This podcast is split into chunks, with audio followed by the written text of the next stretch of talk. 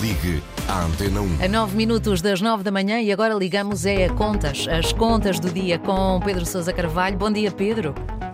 Bom dia, Mónica. Boa terça-feira. Ora, e ontem o Governo publicou as novas tabelas de retenção de IRS que vão vigorar a partir de janeiro. Um, o que é que vai mudar, pergunto-lhe, Pedro, nos nossos salários?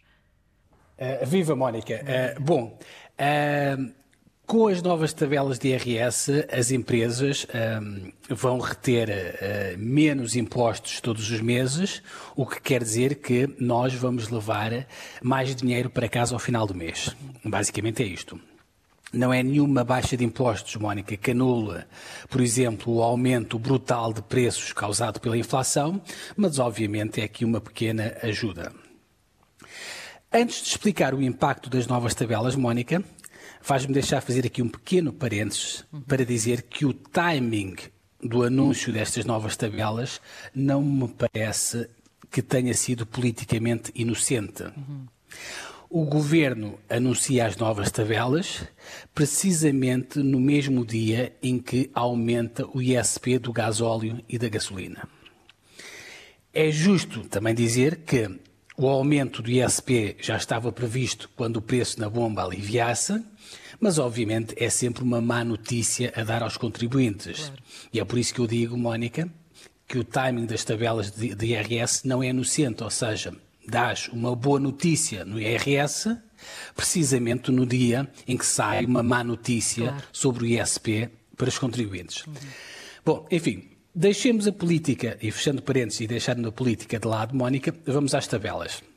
Portanto, todos os meses ah, portanto, o nosso empregador, a nossa empresa, quando nos paga o salário, ela fica com uma parte do nosso salário retido e depois entrega essa parte ao Estado por conta do IRS.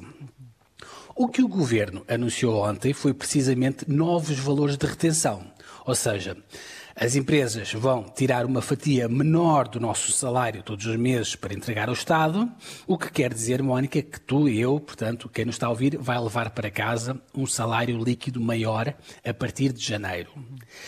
Uh, estas uh, mudanças uh, nas tabelas acontecem uh, basicamente por causa das alterações que foram introduzidas no Orçamento de Estado para 2023. E, e foram várias. primeiro, Mónica, o os escalões de IRS vão ser atualizados em janeiro à taxa de 5%, para evitar que quem tenha aumentos de salários no próximo ano, portanto, veja esses aumentos salariais serem engolidos pelos impostos.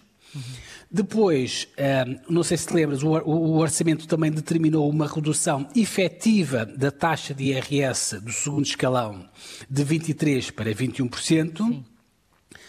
E, e por fim, uh, o mínimo de existência dos salários e das pensões foi aumentado para 762 euros. Ou seja, quem ganhar menos do que 762 euros brutos por mês ficará isento de pagar IRS no próximo ano.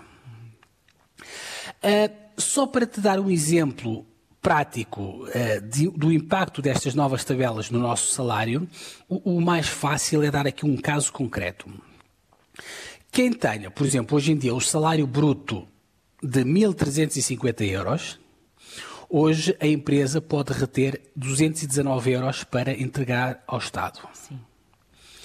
A partir de janeiro, a empresa só vai poder reter 204 euros, okay. ou seja, este contribuinte Mónica vai levar para casa, em janeiro, mais 15 euros líquidos. Certo. Não é muito, mas é alguma coisa. Uh, antes de terminar, e, e, só para complicar aqui um bocadinho esta explicação, uh, e também complicar a vida das empresas, uh, deixa-me alertar que este ano ao contrário do habitual, ou melhor, no próximo ano, ao contrário do habitual, nós não vamos ter uma, mas sim duas tabelas de retenção de IRS. Pois, uma na primeira metade e outra na segunda. Exatamente. Hum. Vamos ter uma, portanto, a partir de janeiro e uma, como dizes muito bem, a partir de junho.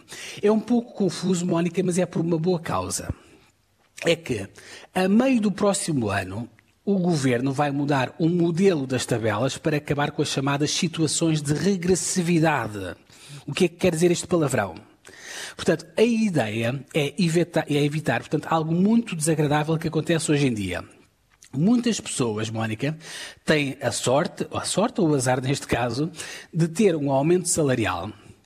Mas como com o aumento salarial acabam por saltar de escalão de IRS, elas acabam por levar para casa menos dinheiro em termos líquidos do que levavam antes do aumento salarial. Sim. O que, concordemos, é bizarro e é uma aberração. Claro. É uma aberração que vai acabar, portanto, como dizias e bem, portanto, em junho do próximo ano. Uh, perguntas uh, porque é só em junho e não em janeiro? Uh, basicamente, o governo diz que é para dar tempo às empresas para ajustarem a sua contabilidade interna e para se adaptarem a estas novas regras. Enfim, Mónica, estas são as novidades. creio que são boas notícias. Sim. E amanhã regressamos com, com, com, com outro tema. Muito bem, então aqui a desmistificação das novas tabelas uh, uh, de retenção de IRS, Pedro Sousa Carvalho e as contas do dia.